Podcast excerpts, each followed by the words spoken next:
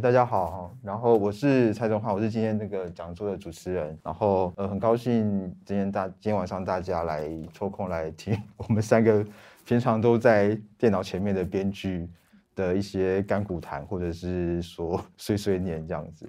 那呃，邀请我们来做这个讲座，我们可能也主要是希望说，可以以我们自己自身的经验，然后如果有一些可以分享或是可以帮助大家的部分，希望可以也对大家有一些帮助。这样子，我要先介绍一下 另外两位讲者，因为这边呃是王立文，然后他曾经引爆点得到优良剧本的首奖这样子，然后接下来是蔡以和，以和他曾经以那个江湖男士得到台北电影节的最佳编剧。今天的题目是梦想与现实与梦想之间的挣扎跟跟状况这样子，想必大家都会有一些从事这个工作十多年来的一些感古谈这样子。那我自己觉得说，嗯，第一个就是说，不管是其实在这个行业里面，不管是哪一个角色，不管是你是编剧，你是导演，你是摄影师，你是演员或什么，其实大家每一个。每个岗位的人都有自己的行业的难处，然后也有一些现实上的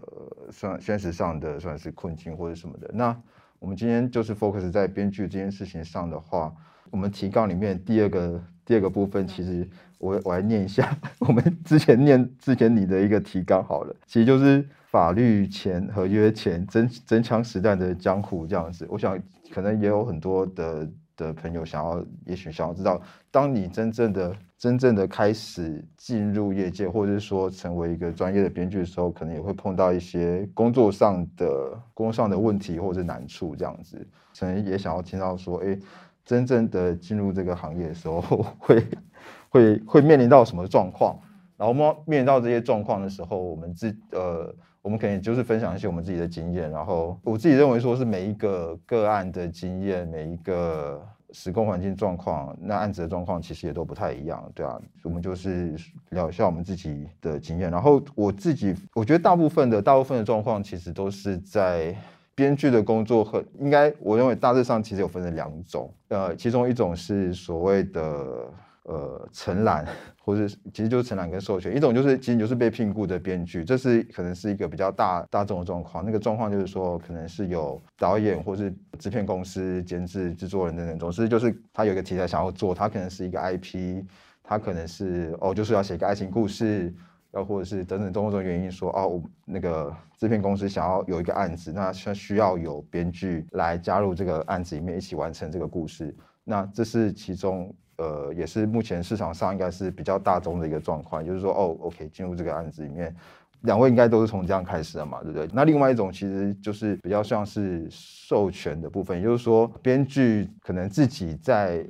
呃自己已经开发完成一个案子，也许是已经完成了，甚至得了优良剧本奖或者等等之类的。那我已经完成了一个很明确的一个完整的电影剧本或者电视剧本，然后我要去跟不管是制作公司或导演去谈合作。大致上可以分成这两种状况，不管是这两种状况，都会产生就是由甲方跟乙方，就是这个合约上你身为甲方跟乙方的各种不同的状况。这样，那我们先 focus 在那个聘雇的这样子的编剧的一个状况，因为其实大家在工作上常也碰到各种不同的问的状况，然后甲方跟乙方之间也会各种算是工作或沟通上的一些困难，然后。也很巧，就是说，不管是立文或是乙和，现其实从早期是比较算是乙方的身份，然后现在慢慢也会变成有的时候是甲方，有的时候是乙方。那在这个身份转换之间，其实都会面临到不同的困难跟难题。那我们先请立文来聊一聊这个部分。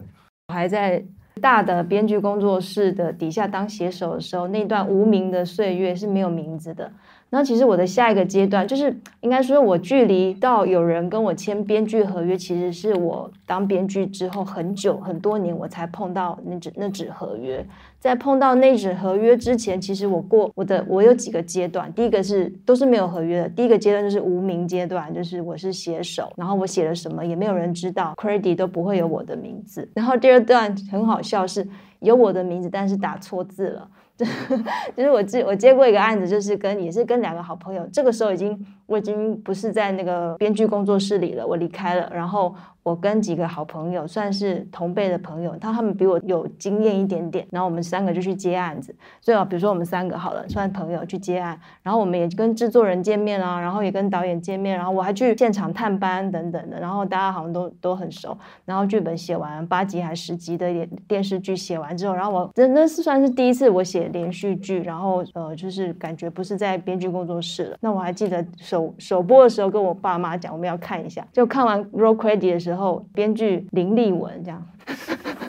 那，大家应该知道我是姓王吧？就是名字还被打错，所以这阶段是有名字，但是其实被打错。然后那时候也很很笨，就是就觉得很有点难过。然后但是因为自己太小咖了，然后对方是很资深的前辈，也不好意思去纠正。所以也没有什么合约的保障，那更别说什么署名权这些权益等等的。我觉得当编剧有一件很重要的事情，就是想要想方设法让自己的作品变成影视化，就是被拍出来。所以其实我我用运用的方法就是，就是我都找一些很穷的导演朋友，就是他们缺剧本，然后也没得挑，然后他们。要什么我就帮他们写，我可能我也没什么钱，可是我有我的名字，就是像人生剧展，就是我第一次用自己的名字去写，然后独立写出来的一个人生剧展，就帮朋友写，然后也是就蛮幸运就有入围入围京东奖这样，所以就从那边开始慢慢以自己的名字去接案子。那因为一开始身边都是都是朋友嘛，都是学长学弟啊这种同辈，所以也不会去签合约，大家都是一个信任的关系，然后。嗯，就是不会去计较这么多钱啊，工作时间等等都是很 easy 的这样子。然后，可是后来慢慢的接触案子越来越大啊，越来越大的时候，你会发现，呃，你你合作的甲方有很多种人，其实有些是不同的不同的对象，你要懂得怎么去跟他们沟通，然后怎么去争取自己和保障自己的权益这样。那那个以和可以聊一下你，我跟丽文其实有一点像，我们就是有不一样的阶段，但是我比较幸运，就是我比较没有那个真的没有名字的阶段。刚刚就说我后来去接了高炳的修本的案子，就是其实其实那个案子我进去原本只是帮导演组修他们的拍摄本，但是第第二天的时候我就接到一个大制作人的电话跟我说，原本的编剧团队撤了。所以就是剩下一个唯一的编剧就我，然后我就进去第二天，我就开始要把所有没有完成的跟还必须修改的剧本写完。我又回到我刚刚说的，我很怕把事情搞砸的个性，我就真的硬着头皮去写这个案子。然后大概撑了半个月的时候，我发现我快瞎掉了，我就拜托制作人帮我找其他的编剧。所以其实到今天，我所有在圈内认识一些比较重要的编剧朋友，都是在那个时候建立革命情感的。那一个案子一开始我是修本编剧，所以是谈修本费，但就因为剧本的内容被导演组跟制作人认同以后，呃，我才有这个筹码去谈，说我不能只拿修本费，我必须拿一个编剧费，甚至是。后来我，因为他帮我找了编剧团队，我就又必须要去统合所有的剧本，又变统筹。可是其实在此之前，我根本没有任何统筹经验，所以也有一点边做边学。然后其实回头要去感谢那个带着团队撤队的大前辈，就可能如果没有他断然离开，我也不会获得这个大挑战，然后去磨练自己这样。那这是一个阶段，但因为当然在那个那个任务结束之后，我真的身心俱疲，知道自己能力不足。所以后来就是也发现回不去现场了，就是现场的那个呃空缺都已经被填补了，新人来的太快，所以还好那个时候就是呃曾经跟石原姐一起拍电影，那他也知道我开始写剧本，他就问我说，哎哎，我跟钟汉一样 都是石原姐，对，就是石原姐就问我要不要跟着他一起写一些案子，那我就觉得当然好啊，他是这么好的编剧这样子，所以就。跟着他几个案子，可是我觉得可能是我带 赛他，所以我们一起开的几个案子就是。要么一半就黄掉，要么就是我因为过程拖太久，又又被别的电影呃拉去做一些事情，或拉到中国大陆去呃修本，所以就是没有继续跟着他走完。总之大概有两三个案子跟着他的过程，就是呃磨练自己填掉一些我觉得非常龟毛的做法，但是收获很大。然后还有石原姐本身对。剧本的刁钻就已经让我收，也也是非常感谢他到现在这样，就是我一年大概会在心里感谢他十来次之类的。跟石原姐的这个过程结束了之后，我才比较真的成为一个独立的接案编剧，然后走了几年，开始比较知道自己可以去统筹一些案子。我刚刚听起来，其实大家开始。进入一个工作或什么，都是因为各式各样的原因，然后就大家都会常会碰到一个状况跟问题是，像有的时候没有合约保障，那比较顺利的时候，就一切都大家都很开心，然后事情也推展的还算顺利，所以大家就开开心心做完了，其实也没有问题。但我们确实也知道说，在现实世世界上，大概百分之八九十的案子都会，要不就是黄掉。要不然是各种因素没有拍，或者是各种人事的变动什么，但是它其实那些其实都是正常的状况。我相信，即便在国外也是如此，绝大多数开发的案子或写写，其实都不会真正的拍出来，因为它就是一个太选的过程，就可能。因为拍一部电影要花非常大的预算或等等，也许是就是这些这么多案子里面最顶尖的，也许百分之五或百分之十才有机会真正的被搬上荧幕这样子，所以会有百分之八九十的东西都会在在剧本阶段上，研究就是没有拍出来，没有拍出来的东西，其实蛮常出现的所谓的状况或是纠纷或是不爽。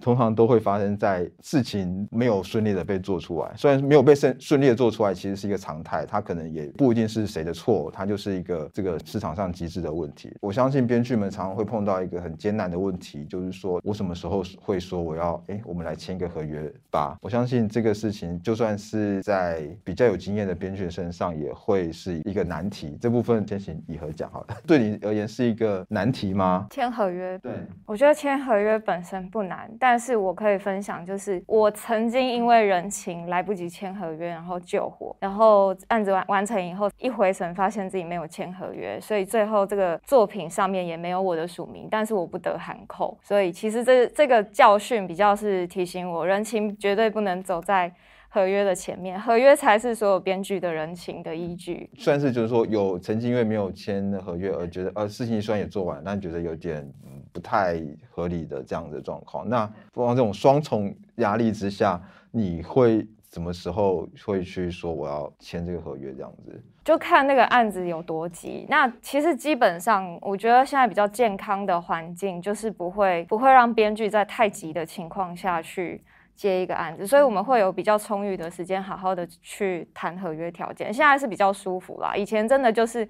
你先动工，我们合约开始拟了，但是两个月以后他还在开始拟了，或者是说呃我们合约在法务那边看了，那是比较早期。但是我觉得现在就反正你自己立场站得住，那你可以先提出你自己的条件，就可以比较就是主动一点去催促这个合约的。出现，那对自己也比较有保障，因为在和你真的看到白纸黑字之前，我觉得所有口头谈的条条件都不算是真的。就即即使是有白纸黑字，我觉得也常常跟合约写的不一样。因为我记得我签过一个合约，就是呃也是在对岸工作，然后我还飞到那边去，我刚刚说我给你三个月，然后我就专心的写你这个案子，但是。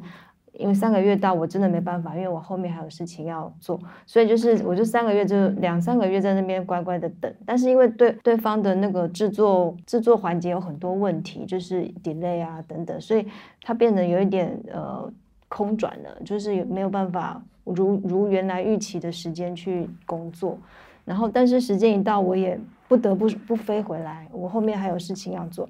所以那个时候我我自己自己那次经验是比较，我觉得比较可惜，是我没有我很喜欢那个案子，然后但是我没有办法专心的把它做做完，因为。都会有一些状况出现，所以后来我在谈案子的时候，我我不会把时间谈的这么死，就是说，呃，交件时间是在几月几几月，那个那个当然是可以做一个参考，可是我我自己心里会觉得说，我会为他留一点空间，就是假设万一他拖到的时候，我还是必须衡量一下我其他工作，我还是希望把这件事情做完，不然有时候会变成是我们呃前面很辛苦做了，可是因为时间有关系，就变成后面。的编剧来接手，那其实自己会觉得有点可惜。我自己的签法会是，就是有一个友好协议，就是延期到什么时候？对，就会有一个就是最最后面的一个对来的。嗯，对，因为确实编剧的工作常常都会，通常也很难的去去规划，它通常都会比想象中的还要再久。这合约的问题，我还是想再再再多问一下。譬如说，这这也是其实蛮多人会碰到的一个状况。比如说，有一个案子，比如说，哎，找哎立文，我们现在想要做一个某某东西好了，或是我们要改变一个书，还等等等之类的例子，那的状况。好，那我们就愿意来公司来聊一聊。然后基本上想法，哎，大家也都聊得还不错。然后以前就呃，或是蛮常见的状况，就会说，哎，那一会，你可不可以回去先写个大纲来？对，那这个时候你会怎么样面对这样子的状况呢？我们就出各种状况题来，来让大家实物上的经验可以做一些分享。这样子，我相信可能台下也有很多观众，其实也碰过类似的状况。那那丽文可以分享一下。我我以前都会说，好，你要几千字，一千五、两千五，好，我就写给你。然后后来我发现，其实这样写是没有效果的，就是因为其实你要做出一个大家有共识的。不管字数的东西，其实是需要一个时间去沟通的。然后你要一次，你给我一个，你给我，你跟今天开完一次会，初见面，然后你回去写个大纲，你回来就要中的那个机会很低。那要不然就是他，你你写完给他，他觉得不错，那也是假的。因为后面我们都知道，一千五的大纲距离三万字、四万字的剧本是很长的一个一个旅程，这样。所以其实我觉得这这种事情，它只是。初阶段骗自己、骗人骗己的一个行为，后来我就会，我后来我会就会先问自己说，这个东西自己有没有感觉和想法？如果有的话，我会用口头跟对方先讲一个轮廓大概的故事，就是比较有完整的设定的东西，比较完整的一个高概念或是一个设定好聊的一个概念，也许几几十个字就聊得完的一个概念。然后跟对方讲，那先不涉及情节，先不涉及情节内容那些，因为那个那个设计下去是要花很多时间。但是我先，比如说人设角色的部分，我提出几个概念是跟他讨论，然后他如果觉得这个方向很好，因为那个凝聚的凝聚的效果很高，如果对就对，不对就就是不对。那如果他觉得有兴趣，或者说哎初步的那个 sense 蛮接近的，那我们再继续往下谈。就是我觉得我会先丢一些让对方觉得。其实我我是有能力接这个案子的一个一些东西，然后他觉得不错，他也许就会提高跟我签约的意愿。就是我觉得也是要他也在试探我，我也在试探他，所以就是 慢慢的去认识彼此这样子。那有时候我觉得甲方不签约，其实有可能他也是担心我的能力不好，他也怕他呃签下去他就是要。要那个付一笔钱这样的，所以我觉得也是要 增加彼此的信任度。这样，那我宁愿不要那么快签，因为一签约之后就要赶快履行合约。我宁愿多了解一下彼此这样。所以现在我也是觉得，我反而不会急着签约，我反而想要多碰几次，然后确定整个组成，比如说制片或者是导演，在他们每一个每一个位置上，我跟他们的磨合方式可能会长怎么样，我才敢签下这一份合约。可能他。比我们还急。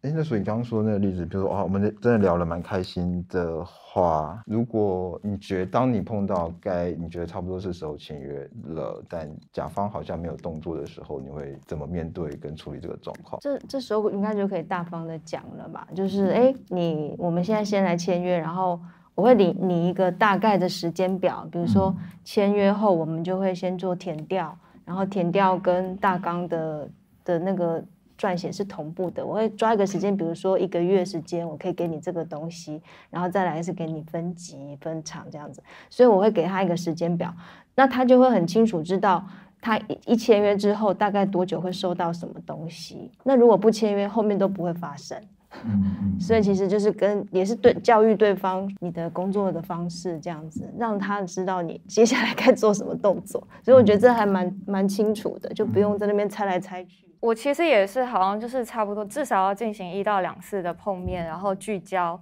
或者是我会跟他们说，哎，我回家给你一些文字上的想法，可是那些绝对不会到故事大纲，或者是有任何一个角色设定的程度，就是一个方向，然后呃，让他先感觉一下我的文字调性是不是适合，做不做得来，那些内容加起来最多最多不会超过两页 A4，而且是很。很空旷的两页 A4 这样子，在这一个时间同时，我们就大概也会去稍微聊一下整个进程，就是工作的骑程啊，跟合作的方式等等，什么时候要交哪些东西，所以是有一点同步进行。那如果像蔡东华刚刚讲，他们对合约都没有什么动静的情况，我现在比较少遇到，因为真的比较常遇到的是，我会先缓一下去了解，多了解一下整个组成。对，因为有时候其实跟导演很合，可是制片就一直 K K。那有时候是反过来，跟制片，制片很喜欢你的东西，但是导演的想法跟你其实不太磨合的来。那在这个过程，我觉得都是。呃，让编剧自己可以去判断要不要进场的机会。第一个，我我很实际的感觉，这个状况大概会需要多久的时间？比如说一个月吗？还是其实或是几次这样子？我觉得现实一点是看那个案子有多赶，跟你自己有多想接，所以。赶一点的话，大概两个月内可以就是看到第一稿的合约。那如果不赶的话，有时候会耗到半年才开始出那个合约。哦，那在这半年，假设不管是两个月还是半年，这中间你还会做什么事情吗？一定会有别的案子。不，我不是说别的案子的事情，我是说这个案子本身。对这个案子哦，就不会耶。嗯，对，就是。谈的时候，呃，有说好要给什么，我给完，那就等他们回复。嗯，我也差不多，就是也，我现在也都是都有很明确的签约、工作条件、合约，然后我才会真的真的写。因为现在越写的案子都越来越大，比如说集数越来越多，我我一一动下去，可能不是只有我一个人，我可能还要找。呃，协力编剧一起写，所以它是一个 team 的事情。对我，我现在比较常遇到的是，呃，投资人或者是制作方找我接案，那当然一定是类型上已经大概知道我可以接得来，可是我们比较常遇到的是找不到编剧，所以最后那个案子就一直拖。那我可以再。问一下刚刚的问题，说其实我自己觉得这甲方乙方决定要合作的那一这件事情，真的很像在交往这样子。其实就是哎认识，然后我们是不是要是不是可以长久的走下去，或至少走个，其实一个案子通常都会做个一年、两年、三年都有可能。那要长久的、长久的相处下去，就有点像在你在找对象或者怎么找伴侣一样。那你是怎么评估说，你是用哪些面向来评估说？哎，这个案子除了你自己有没有兴趣之外，你怎么评估说，哎，好，我们就交往吧？还是说，嗯，我们可能没有那么适合，我们可以再 想一想。对，你是怎么评？哪些指标来评估呢？还是就是凭感觉？还是或者那感觉是什么？我会分啊，就是案子本身跟团队，是导演跟制片，我觉得这都要都很重要。那有时候一开始的时候，故事不见得那么不是我擅长，也许有，但是我会想说。一定可以找得到几个元素是自己可以爱得下去的。那我觉得这件事没有那么难，但是就是你合作的导演跟团呃制片是不是你愿意跟他耗时间？我觉得这件事也很重要。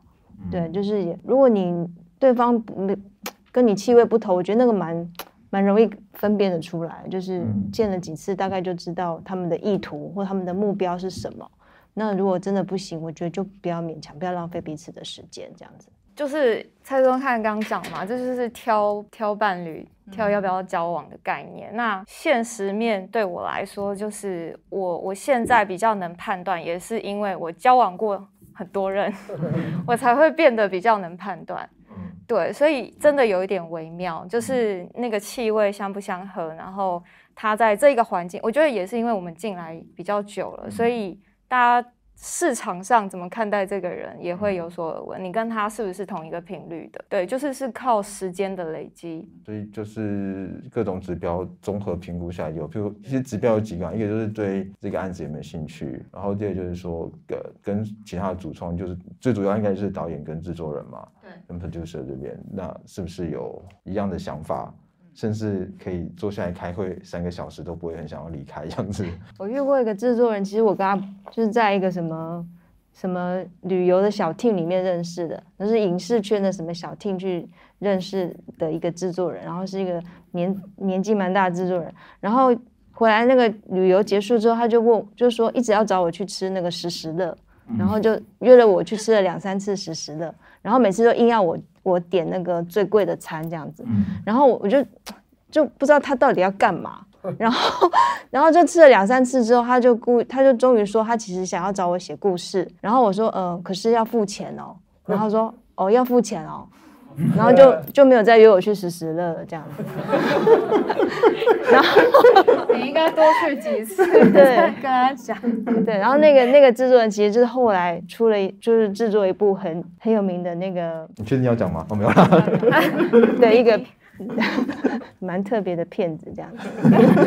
呃，刚刚讲到我我怎么去选择要不要接一个案子，有时候我不会太去考量它到底会不会被拍出来，就是因为会不会被拍出来，真的你世事难料。但我会先去看这个故事里面有没有我愿意为它耗这么长的时间的一个核心价值。那制片也好，导演也好，他如果能够很具体的告诉我这件事情，或者是有另外一个可能性是。他们完全说不出来，但是我帮他们找到了这个东西，他们非常认同。我觉得这就有机会先往下走。那当然也不排除就是他们后面有续选啊，就是找别人来继续跟我一起合作的可能性。我完全是开放的，我不会有那种一个案子非得只能我自己走到底的感觉。对我还蛮喜欢大家一起的。我自己分享我自己的经验的话。其实我碰到最舒服或者最顺利的案子的状况，通常都比较是，嗯，不管是我写已经写好的东西，或者是他们写的，就是见面的时候，就不管是导演或者是制片人，非常的专注而且热情的在聊那个故事本身这件事情的时候，我个人的经验累积下来，会觉会发现说，如果是这样开始的时候，通常。我建议你就会走到最好的、比较好的一个结果跟比较顺利的状况。我自己个人觉得说，如果当这个故事或这个案子本身是每一个创作团队里面的成员都会有一种想要用我生命当中的一年、两年、三年去完成、去把它说出来。因为它有它的重要性，这些很强烈的感觉的时候，在我眼里都走的比较长久跟顺利这样子。那当然这些事情也是时间久，其实你也分辨得出来，大家对这个案子或者是故事本身是是真的有真的有非常非常强烈非说出来不可的欲望，还是公司缺一个案子 需要找需要有人写的时候，我自己的经验是那个感觉就会比较比较不一样这样子。甲乙双方在谈。刚开始在聊啊故事等等等等的时候，很像在就是谈哦，我们是不是要交往这样子？然后接下来合约这件事情就很像要结婚了，因为它就会产生一些法律的事情，就是我们要签一个结婚。也不是签个结婚证书啊，也就是就有一结婚的意思，然后合约有时候有点像婚前合约一样。对，所以这个婚姻当中，我们该注意什么事情呢？因为立文跟以和这边都有一些他们自己签合约的时候一些经验可以分享的。其实剧本有分自己原创跟被委托两种嘛。那其实如果是像自己原创的话，其实我觉得我是自己后来才比较有这个意识，就是要有版，一定要有版权的概念，就是版权。原你的原来的版权跟你工作的那个费用是分开的，就是你的版权，呃，你你的原著版权，你有可以做很多种使用，当然就是小说啊、舞台剧啊、电视啊、电影啊各种的，它是可以可以被扩展到各种你的财、你的著作财产权，然后版权，然后就是，但是你你你现在只是只做成电影这件事情，那这是电电影剧本的一个工作费。那是分开来谈。那以前我们不懂，就是全部都绑在一起，然后就卖断，永久卖断给那些制作公司或是导演。所以，呃，这块这块的法律知识，我觉得是很重要，应该要切开来看。那也当然就是包括版权部分，呃，有很复杂的谈法，也有可能你去买别人的。版权来改编，因为我们不是这方面的法律专家，我觉得这一块真的要请律师来协助，因为他的合约非常细致的不同，然后也因为呃各种法律用语的差异，微小差异会造成很多不一样的结果。那我以前还不懂的时候，就是会东问西问，哎，这块怎问编剧朋友这块怎么合约？你帮我看看，你帮我看看，然后东拼西凑，凑出一个自己觉得好像还可以的。合约，但其实那个都不 OK。后来我觉得我自己现在的方法就是，我会找律师来协助。然后律师费的部分，大家也不要太紧张，因为其实很多律师都是人很好，就是可以好好的谈。比如说你是跟他谈时数，比如说我我给你呃几个时数几几小时，然后多少钱，或者是你个案一个案子 case by case 这样，我觉得都是可以谈的。但是这个是很值得做的。一个投资啦，因为不是，我觉得是必要的，因为这是我们这种个人工作者，其实需要一个很专很专业的人来协助你。那这样，而且这样事情会清清楚楚。然后，比如说我的个性比较避俗，或者是比较害羞的时候，我甚至也可以请问律师怎么去去跟对方谈这个用语。我看我我我该怎么做，会让对方比较舒舒服一点点这样子。所以这种有有点谈判的东西，我真的觉得需要专家来协助，就不要自己。不要自己硬着头皮弄。对你会直接请律师跟对方谈吗？还是咨询？然后我律呃合约会请律师看，然后我请请教律师做法大概是什么之后，我会自己去沟通，因为我觉得这样比较亲切。不要说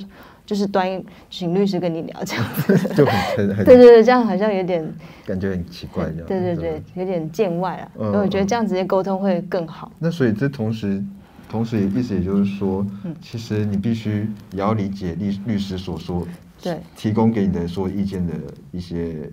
逻辑。对对对，就是等于我在请律师帮我做法律咨的同时，法律咨询的同时，我自己也厘清了很多法律的层面，然后我才知道怎么去跟呃，他律师帮我把合约改好之后，我拿这个合约去跟对方在谈。那我发现，这跟对方谈的时候。对方也要懂法律，对方也要有律师，就是这样谈才谈得下去，不然就是会有点就是鸡同鸭鸡同鸭讲这样。也就是说，其实也是就是甲，不管是甲方或乙方，其实都必须要具备一定程度的法律的知识，尤其是著作权方面的。对对对，不然根本就重要，讲讲不清楚，讲不清无法沟通。那以何嘞？因为我遇到的甲方可能都是他们自己有公司的法务，但我我刚好是最近就是因缘机会认识，在填调过程认识了一位版权律师，所以我我是最近才觉得，呃，因为公司有这个需求，我有一些开始需要成为甲方的状态，然后要去找乙方，所以也刚跟一位律师谈，像丽文刚刚讲的，就是算时时呃小时的方式。之前没有的时候，其实就是比较像是从过去的合约的错误来自己一步一步的修正这一些东西。那我可以这样说，就是其实作为一个编剧，就是现实上也必须对第一个，就可能对著作权法的相关规定，可能必须，但不可能像律师那么专业，但是有一定程度的了解，对于你的整个编剧工作是有帮助的。对，而且一定要。而且我想补充一个，就是因为我现在是那个中华编剧学会的秘书长。我常常遇到会员们会问我们说，我们学会可不可以提供一个制式的编剧合约让他们使用？然后这件事情我们也问过专业的律师，但是律师的回复是说，其实不建议这样子，因为每个个案的程度不一样，而且合约它其实是最好的合约是平衡甲乙双方的的利益立场，而且是比较。呃，比较中立一点的。但如果你是完全用编剧学会或是编剧的角度去立合约，是站在乙方立场的话，其实它达成的成功率并不见得高。嗯，而且每个案子的状况真的都不一样。所以其实我觉得，它合约应该是要有一个观念是量身定做的，对，然后克制化，而不是用一个知识的合约去去一以概全这样子。就是没有什么一个合约一起通用这件事情。对啊，对啊。所以在这个前提之下，也就是说。没办法要求哦，大家求政政府赶快制定一个合约，然后我们大家都签一个那个什么定型化契约，这种事情其实是不存在的，比较不好用。我觉得是可以参考参考，对，有一些范本，就是尤其是新人编剧比较不知道应该要注意什么。那在某一个阶段，对我来说，我确实很需要收集更多的合约范本来当参考。那要不要聊一下你们自己在签约上面有什么？我可以分享，因为我现在就是有时候也会。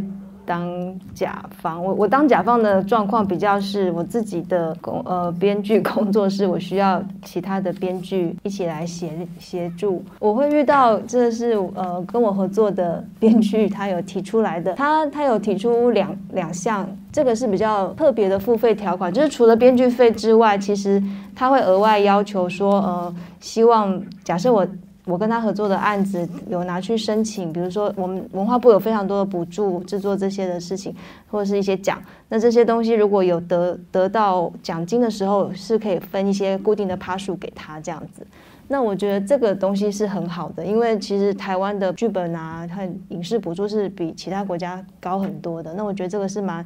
对优编剧蛮友善，我自己也会觉得，如果我是乙方的话，我也会很。会会想跟甲方做这个要求，这样，那它就是变成是一个呃一个奖励嘛，就是不一定会发生，但是有的话，我们大家都会互蒙各蒙其利，我觉得是蛮好的。那以后呢？我是可以提出几个，就是这几年来我会比较在整份合要，我先讲好了，因为我大部分的都是聘雇的案子，对，所以我比较。还没有去接触自己的版权，但接下来可能会有，我也要开始去向立文学习。对，那所以我自己在接这些聘雇合约的过程里面，可能曾经犯的错没有注意到的细节，我觉得可以跟大家分享几个比较对我来说的重点，就是这个是提成跟费用的谈法，因为我发现我曾经遇到过好几次是前面可能因为我们以前谈谈给款的方式都是你每一每一。期的内容过了，他才会给你。但是对编剧来说，其实第一期签约金之后到呃，你给出给出第一期，比如说故事大纲、角色设定这一期的阶段，它是最耗时、最耗力的，因为甚至可能要去填掉才会产出。那这一个这么长的阶段，要是全部做出来了，甲方他说：“哎。”我们不要你的东西，你其实就是只有拿到签约金。所以后来我们就有跟甲方谈妥一件事情，是我会给他讨论过程里面产出的情节点。然后情节点那个阶段不会给我们费用，但是在下一期就是给出分级纲、故事大纲的时候，是确认内容完整就要支付，不管过不过。就是甲方假设他是导演或者是制片，他不需要再去跟平台方确认这个内容，跟我们给我们这一笔款项。那编剧有了这一笔款项以后，就要开始进行到呃可能更细的分场或者是剧对白本的阶段。下一个阶段就需要是甲方。验收通过以后，我觉得这个方式对我们来讲各自都比较公平的是，因为你前面已经先确认了情节点，其实算是很细的内容，你后面再去验收剧本的时候，对乙方不会差距。就是彼此认知不会差距太多，乙方也会觉得比较安心，那甲方也会知道你接下来会给他看到的是什么东西，所以呃，在这个第四点的这个阶段，我比较容易再继续有 green light 往下走的机会。那这是第一个，然后因为我们要在填调过程里面去跟很多呃陌生人、相关人接触，那甲方跟我们 签的合约里面是我们需要对这个内容保密的，但我们常常会有一个很吊诡的，就是那。我要告诉这一个受访者，能告诉他多少，我们也需要他签这一份合约。那这一份合约不是由乙方来给。应该要是由甲方来帮我们给出这个合约，对，所以在合约里面我会特别请他备注这一项，这样在就是植入性行销，那就是对我来讲，早期的经验是大家给出植入性的产品都会有点太晚，我们比较希望就是哎你更早尽早开始啊，当然也不可能早到就是什么什么东西都还没有的时候。可是只要有这个行销团队进来，开始去有确比较明确的植入性的产品，那我们放进来越早放进来，整个看起来就会越自然。合约上面我就会比较明确的跟他们先谈说有什么商品要有，然后露出的级数、露出的场数，这个这个也是我从另外一份合约参考，觉得哎这个蛮明确的。到时候他也不会含扣我们说你怎么都没写，或者是少写了什么东西。可是，一样就是保留弹性空间，对。然后，呃，署名跟奖项报名，其实也是因为经历了一些，就是写完以后没有被署名的重创，所以才会特别的对这一件事情很强硬。然后。因为尤其是我自己当统筹的过程，我又更想要去保护我的编剧，所以在一开始我可能会假设我是一个团队，我可能会先预设我至少要有几个人的名字，到时候可能我连我自己都会换编剧也说不定，可是至少我能够保障几个人名是属于我这个团队的。然后还有署名的顺序，我在这一份合约里面的签法是根据内容。跟工作时间的长度，呃，报名奖项，因为我好像曾经有遇过一个是对方要去报名，报名的时候也没告诉我们，所以我们也没有被报名。那另外一个就是他报名了，他也把他自己制片的名字报到编剧这边，也没事事先告诉我们，所以就是你想挂编剧你就挂编剧，大家都来分一杯羹，所以才会在这一边要特别去强调，就是你该如何去保留你自己的。权益，然后因为这个事关到，假设你真的入围或得奖了的奖金分配该怎么分？这个是因为我开始会遇到，比如说真人真事改编啊，或是需要去触碰一些词曲的版权之类的时候，也要先跟我的甲方谈好，到底我们的这个授权是甲方去跟他们谈，还是怎么样？那当然，因为我没有这个能力，所以如果是甲方提出了这个概念的，就会由甲方来跟这一个真人真事的该位主角或者是。词曲工作者去谈授权啊，包括他的肖像权之类的。我自己还有一个，是因为大家常常遇到你东西给出去了，然后甲方就跟你说他很忙很忙，所以会约定一个回馈的时间。对，那但是这个是你你要给人家足够的时间去看，所以这个约定的日期应该要是一个双方都觉得舒服的。那还会特别明确的说要用什么方式。比如说用哪一个电子邮件，你不能用别的，你就是得要用那一个电子邮件，双方都要约定好。这个是因为万不得已，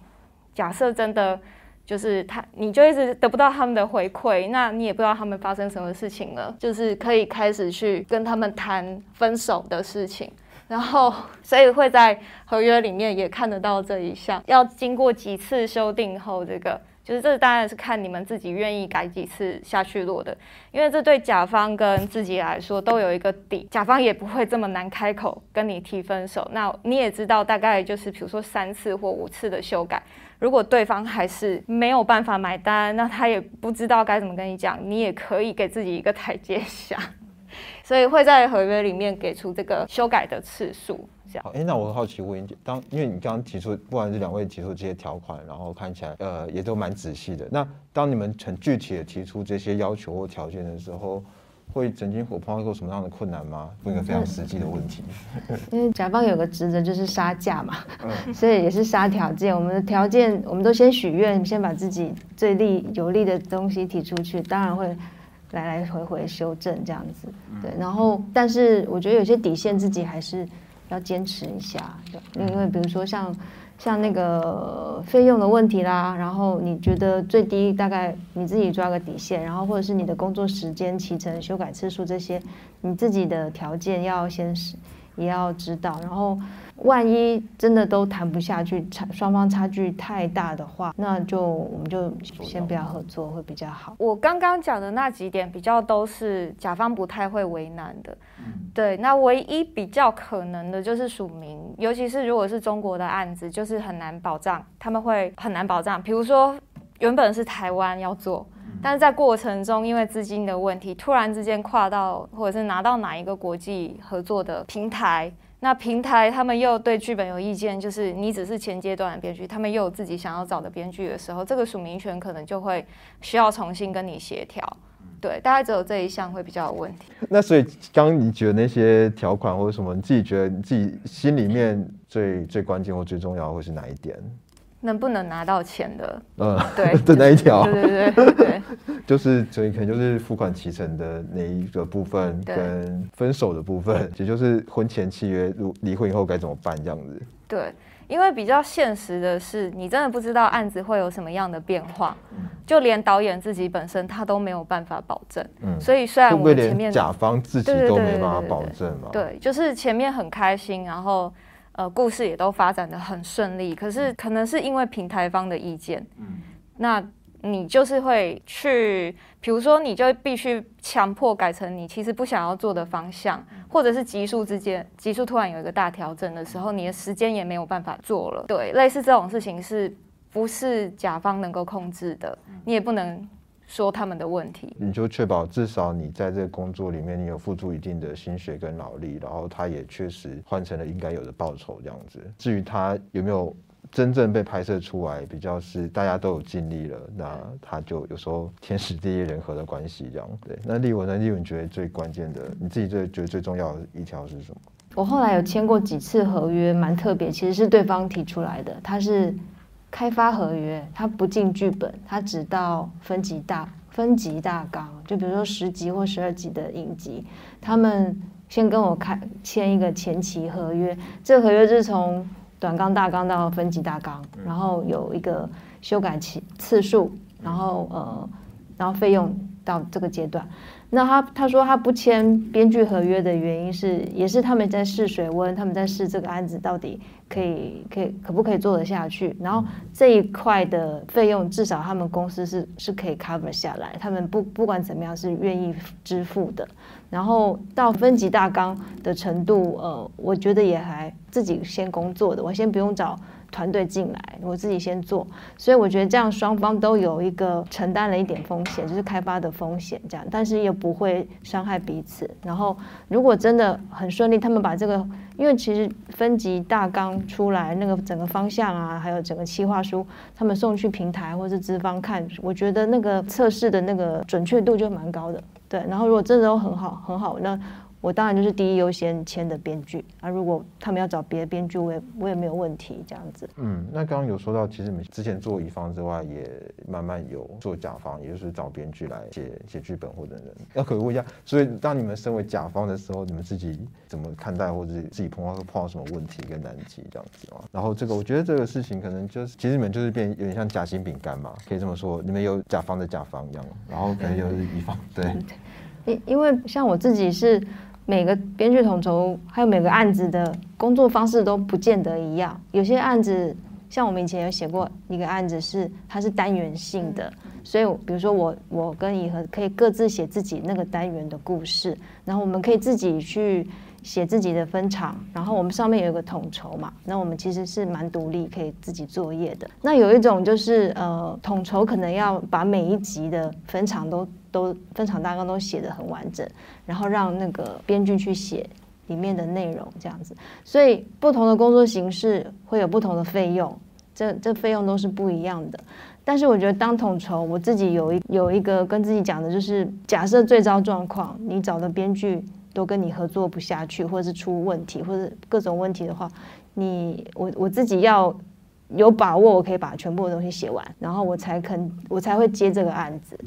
就是最糟最糟，我还有我全部写完这样子，这个这种状况我才会去接这个案子，不然我觉得风险很大，因为可能。我我的其中几个出了问题写不下去，那我整个就卡住了。那我我如果又去接别的案子，我另外一边又卡住，就是一一一个卡一个的话，我的整个作业计划会乱七八糟。所以我觉得我会宁愿多留一点时间给这个案子，然后确保说最糟我我自己哦我自己来写，我是写得完的这样子。呃，我自己当甲方经验比较。不像丽文觉得我有把握把这个案子做完，我对我自己没有把握，可能是因为我刚好接的类型就已经一开始我就知道它太太需要团队了。那我我知道我自己的长处，我也知道我自己的弱点，所以我才会需要找人来补足我的弱点。但可能在这个过程里面，我反而是因为透过这一个呃编剧伙伴，他呃原本有我不足的地方，但是他可能。嗯，有其他，就是时间到了以后，他有他其他想要做的案子的时候，我已经能够从他身上，呃，得到一些一些蛮好的材料跟想法。那我就必须去找一个跟他相近的乙方来替补他的工作。其实我觉得我比较适合，就是有人跟我一起激荡出东西。所以假设今天，其实我还没发生过，就是团队全部离我而去，我比较。对，就是都比较是甲方这边有了什么困难，我们就先呃暂停下来，或者是我自己我自己判断这几年这个案子其实是不急的，我就会跟甲方协议好，那我们先来做别的事情，这样子。因为有些案子难度太高的时候，会耗掉编剧太多心神，那大家长期浸在同一个故事里面，其实也不是太健康。对，就是有这一些变数，让让我们先各自纷飞这样子。作为一个编剧，你觉得说除了哦一件所有事情都建立在说。我们必须要在编剧这些技能上好好的钻研，有一定一定程度的专业水准之外，你觉得编剧还需要具备哪些技能？因为刚整个现在听起来，编剧要忙事情好多，除了写剧本之外，还要还要管理团队，然后。还要谈合约，然后又要了解著作权法，然后等等之类的。你个人会给这样这些朋友们建议说，哎，如果有这样的的技能或是能力的话，可能会对作为一个专业编剧的这个事情上会有一些帮助。我觉得有有有个很重要，但是也很难做的事情，就是沟通跟聆听。就是每次我们把东西觉得自己写到很 OK，我们才会交出去。然后交出去之后，好像要换一个心态，就是你要。安有耐心、安静的听对方把他要讲的话讲完，你才知道他到底不喜欢什么。就是心灵要强大一点嘛，不能太玻璃心啊。我觉得这件事情还蛮重要。我也会跟我的编剧伙伴说，我们要了解他的需求。那但是有一点是我希望甲方或者是资方跟我们编剧说实话，比如说你是没钱，你就不要跟我说我这个要要上国际平台。你就不要给我画大饼，你跟我说实话，然后我们给你实在的东西，这样子双方会比较 合得来，就不要骗欺骗对方，然后我们也不要给甲方虚妄的承诺，这样子就是太空大的东西，所以我觉得就是真诚，然后真诚的沟通嘛，我觉得这件很重要，很重要。可是，丽文刚刚讲到，我突然想到，就是如果今天甲方跟你聊案子的时候。他说：“哎，看你怎么写啊，看你怎么写，我们再来看怎么做啊。那个就有点危险，超恐怖的。对，就是他就是就嗯不妙，大家可以先引以为戒这样子。那我 follow 立文回答刚刚钟汉的问题，我自己觉得就是观察是蛮重要的，就是你能不能观察人，观察这个世界，然后有一些想法。”因为我我觉得台湾编剧最好的就是自由跟创造力，但是我常常看到比较比较难去再深入磨练的都是对人性的刻画，就是所以事件常常长得太满，可是角色就是过于扁平。其实观察或者是说共情的这个能力，也不是要大家成为一个多善良的人，就只是说你能不能够一直去换位思考。然后进入每一个不一样的人的性格里面去想，他这个时候为什么要做出这个行动、这个决定？那这样子对我来说，我我我蛮期待大家未来可以写出更立体的角色，这是一个。然后另外一个是我自己个人认为节奏感很重要。那节奏感培养的方式，我我觉得可能大家每一个人都不一样。可能我喜欢听各种不一样的音乐，然后我也碰过剪接，我也必须要去。就是剪出一个有节奏的东西，所以大概是过去有这样的经历，让我在剧本上可以去抓到，比如说拍摄本里面他们需要的是什么节奏，哪一场戏就是可以更简短，哪一场戏是直接就可以拿掉之类的。对，所以节奏感蛮重要的。然后再来就是保持一个开放度，就是我觉得所有。就是当你今天开始愿意跟一个人合作的时候，就是你也必须要相信他也想要为这个故事好，才会去提出一些意见。所以你就尽量打开你耳朵去听甲方或者是所有的人给你剧本上的回馈，不要太抗拒这些声音。觉得就呼应那个李和讲，就是除了在电脑前工作之外，我也我也觉得编剧们应该去现场或是后置的环节去了解，因为很多。很多故事的重新讲故事是在剪接室发生的，然后我们有时候导演或制片或是剪接师他们会帮新的结构想一些呃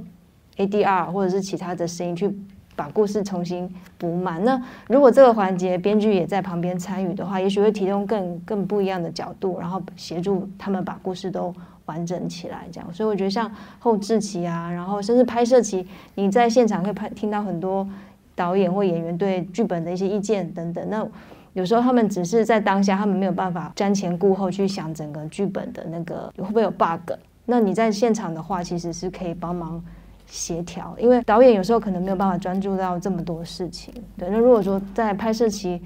编剧也有机会参与，还有后置期的话，我是觉得编剧可以多多的去去去参加这样。这也是我个人看法而已，我个人会觉得说。如果编剧可以去上一下表演课，这件事情其实也蛮不错的。但我只我也只是在学校学过这样，我自己的感觉是，呃，但是这是一个很不一样的事情。然后我自己是觉得说，其实，在写剧本这件事情上，其实他也是在用你的脑袋去扮演不一样的角色。就你你笔下可能有五六个人，甚至十个人，那你怎么样进入那个角色的状态？那其实也是需要一番的努力，而且那个努力可能也不只是在文字上的纸上作业而已。你必须，我自己的经验是，你仿佛好像感觉到那个 那个人是一个什么样的感觉，然后你可能会慢慢的感觉到他会会会怎么说话，会什么反应，甚至你会知道说你这时候讲什么话，你的话的逻辑是什么。这些台这些台词写上去的时候，演员在现场他他自然。会比较好演，他会你的台词上有一个逻辑跟脉络的时候，通常就比较不会不会改台词，或者他就算是改了，你的台词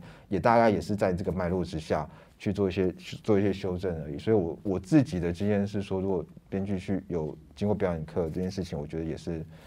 也是一个蛮好的，或者是他至至少。这件事情本身，我觉得也是一件有趣的事情，所以房间还蛮多课程，如果大家有兴趣，也是可以去上一下。然后，那刚其实讲了很多，都是在很实物上的钱啊、合约啊，还有这些事情。然后，或是也和刚刚也就大部分工作都是所谓的聘雇状态的这样子工作。那你有没有自己？如何在你想写的故事跟你接到案子，因为接到案子有点像是一个比较被动的一个状态，两者之间是怎么取得一个平衡，或者你怎么思考这件事情呢？那在你想写的故事跟啊，我必须要糊口这件事情，或者我必须有一些现实压力，这这件事情你们是怎么样达到一个平衡的嘞？我觉得，因为通常接收到一个案子的邀请的时候，他们只有一个概念，嗯，或者是只有一个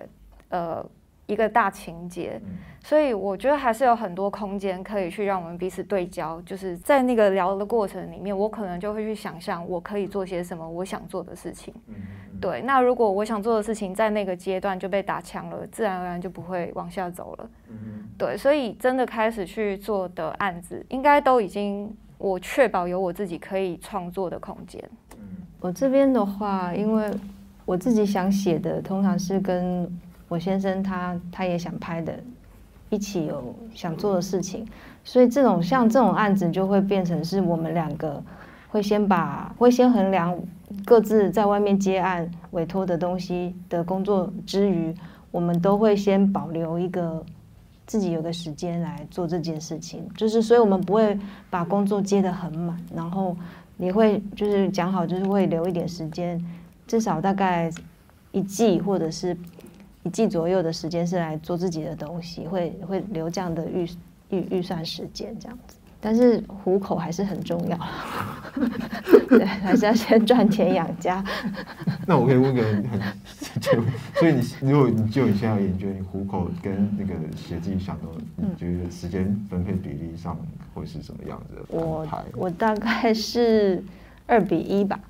就是两份去糊口，然后一份留给自己。嗯，大概是这个比例。嗯，对。但是有时候是感觉，比如说自己的那个案子现在非常有感，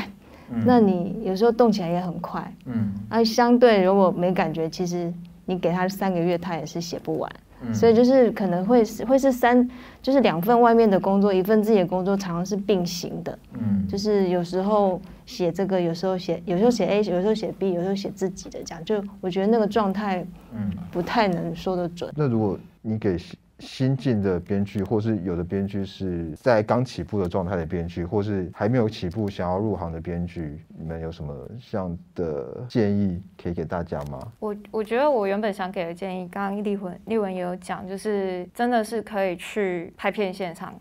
走一走，就是不要一直困在你眼前的这个文字，你先去知道拍摄的过程会面临什么状况，然后。呃，因为你今天可能是制片组、导演组，甚至其他的组，那你拿你一定会拿到一个剧本，你可能可以透过你自己编剧的角度去检视这个剧本发生什么问题，到你真的去感受现场它执行的过程是怎么被拍出来的，那个会回头对你回到你的书桌前面去完成另外一个剧本非常有帮助。自己觉得差别在哪里啊？我觉得一个就是精准度吧，就是嗯。导演或者是制片们拿到你的剧本的时候，很多编剧其实写出来的东西就是会充满废戏，但是大家得罪人哦，没有啦，就大家坐在自己书桌前面写的，当然会很开心，很有感觉。可是我。我我可能是因为常常担任那个救火的，或者是修对白呃修真的拍摄本的编剧，所以我有点就是要去处理这一个环节的发生的事情。因为制作预算非常有限，台湾的环境不是那么好，所以我们就是要去帮制片、帮导演节省时间。然后如果你去过现场，你可能就会知道，而导演他们可能在现场可以把哪两场戏合在一起，用一句话甚至一个动作就演完你那。一整夜说出来的事情了，对，就常常会有这个状 状况发生，对。那我觉得，因为你去过一次回来，这当然不止一次啦，就是你去了几次以后，你就会回头知道你有没有在，你有没有在浪费他们的钱，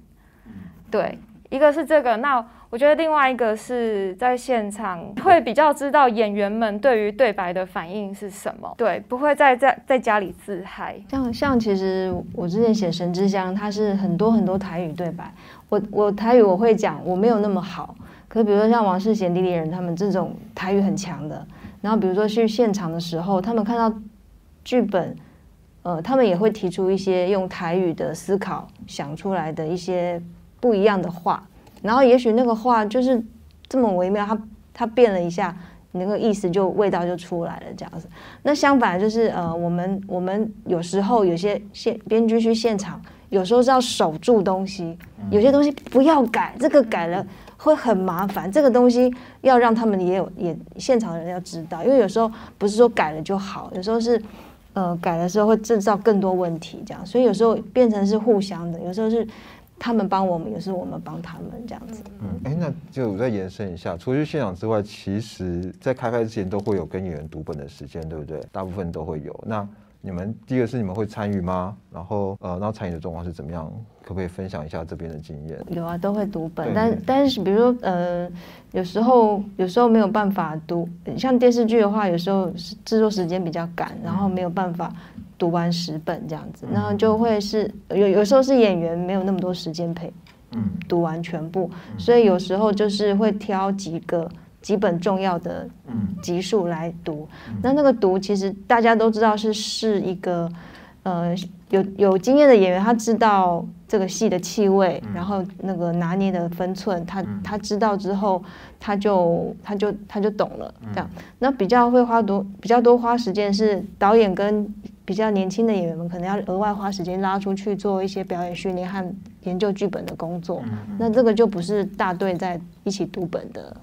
的事情这样子。呃，我自己是电影的读本一定会参加，那影因为影集的集数太长了，所以可能没有办法全部都都参加，他们没有办法举办这么冗长的会议。对 对对对，所以可能就是会看着办。所以刚刚那个丽文说，哎，有时候去现场是守住，所以其实，在读本这个阶段，其实。也是可以怎么说，诶，守住这件事情嘛。因为其实也蛮常在读本的时候，大家有各式各样不同的意见，然后大家每一个其实每一个环节的人都会，但因为每个人思考的面向也都有限啦，就是可能演员会用他的角度去思考这个东西，有的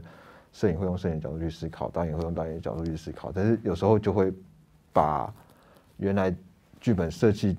好的东西，因为这样的修改而就破坏掉了。我觉得。呃，过去的经验是读本过程比较是去修改台词或者是一些角色，嗯，你去解释那一场戏的目的是什么？对，那是不是大家看不出来？我们要不要再调整？但不太会去大动到剧本。可是拍摄现场因为时间问题、角色问题什么各种状况，所以会突然之间像丽文讲的，就是。哪一场戏导演在不知所以的情况下，他就直接删掉了。可是他删的可能不小心删掉了我们原本有设计的一些东西，但他不知道。嗯，对，导演自己本身并不知道。对，或是没还来不及意识到那个严重。我我觉得不一定是对，就是因为我有遇过 A、B 组导演。嗯，对，那那如果他们是三级三级分配的，他们就不太知道为什么我这里要设一个悬念，就会在他们拍摄的部分先把那个悬念给删了。对，那。后面就接不回来，对。那所以是不是在之前要跟导演好好的先读一下剧本，让就怎么不是就是那个互动跟沟通，让彼此都了解说这个戏你原来设计的这件事什么啊？有的哎，你没有看出来吗？那其实其实要也要做一些没有，其实其实 没有看出来，其实有时候就是写的不好。其实不一定是导演的问题，因为坦白说，导演没可能观众也看不出来。没有，因为他们导演有时候真的前置期太忙了，他们只能看自己的集数，所以他们看不懂的东西，其实也不一定会问我们。如果没有读本会议的时候，真的很难去告知他们哪里不懂，因为我们不知道他们没看别的啊。对，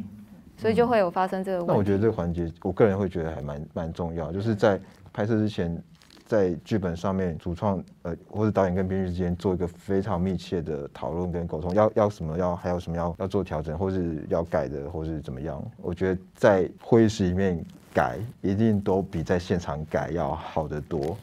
而而且我自己遇过的状况是，副导演组副导们其实也有很多问题想要问编剧，就是说我会开放时间让他们技术人员或是来问我们，有时候看导演不见得能理解的，然后副导因为要拉很多东西，所以他他直接来问编剧这样子，所以我觉得这个东西也蛮蛮好的沟通，因为有时候我们文字不见得大家都看得懂。我还有遇到一个情况是 A 比 A 组编剧跟 B 组编剧，因为我就是必须要赶后面跟导演拍摄本的，那 A 组编剧还在跑后面的新集数，所以。连我都不知道他后面要怎么设计，但我就已经得去赶着正在开拍的集数，超 超紧张。对，那对啊，当然我也遇过就是比较不妙的情况，就是我我现在我我去问 A 组编剧，他也说他还没想清楚。对，对，这就是不好的范本，但是就是很一定会有这种情况发生。就有时候制作太赶的时候，就会什么状况都有。对，那这个时候我们一个解决方法就是先赶快跟导演讨论我们可以做的，然后回头去建议正在写的那一组编剧，呃，几个发展的可能性，请他直接给我们一个选择。嗯，对对对。嗯，所以这种蛮蛮赶的状况。即便到现在都还是偶尔会发生吗？我觉得就是因为最近比较常发生，因为台湾就是刚好在一个转型期，那很多类型的影集都开始纷纷的制作了，可是大家还在一个青黄不接，尤其是编剧对于影集操作的经验，包括制作团队也不太熟悉，就是不知道该预留多少时间去做这些事情。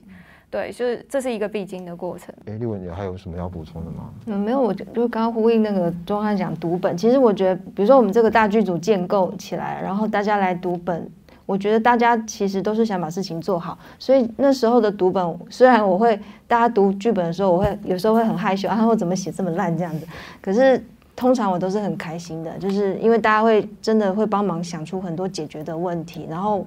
就是那个那个过程，我觉得都。是蛮开心的，所以我觉得这这个这种东西，我发现有时候电影跟电视不见得读本读那么多次，但是我真的觉得读本非常非常重要，而且应该把时间往前提，把东西都都读好了，然后大家都沟通清楚，我们再来动，因为这样子后面会节省时间、节省经费，才不会边拍边改这样子。谢谢两位的 今天的分享我们今天就讲座就先到这边结束谢谢大家。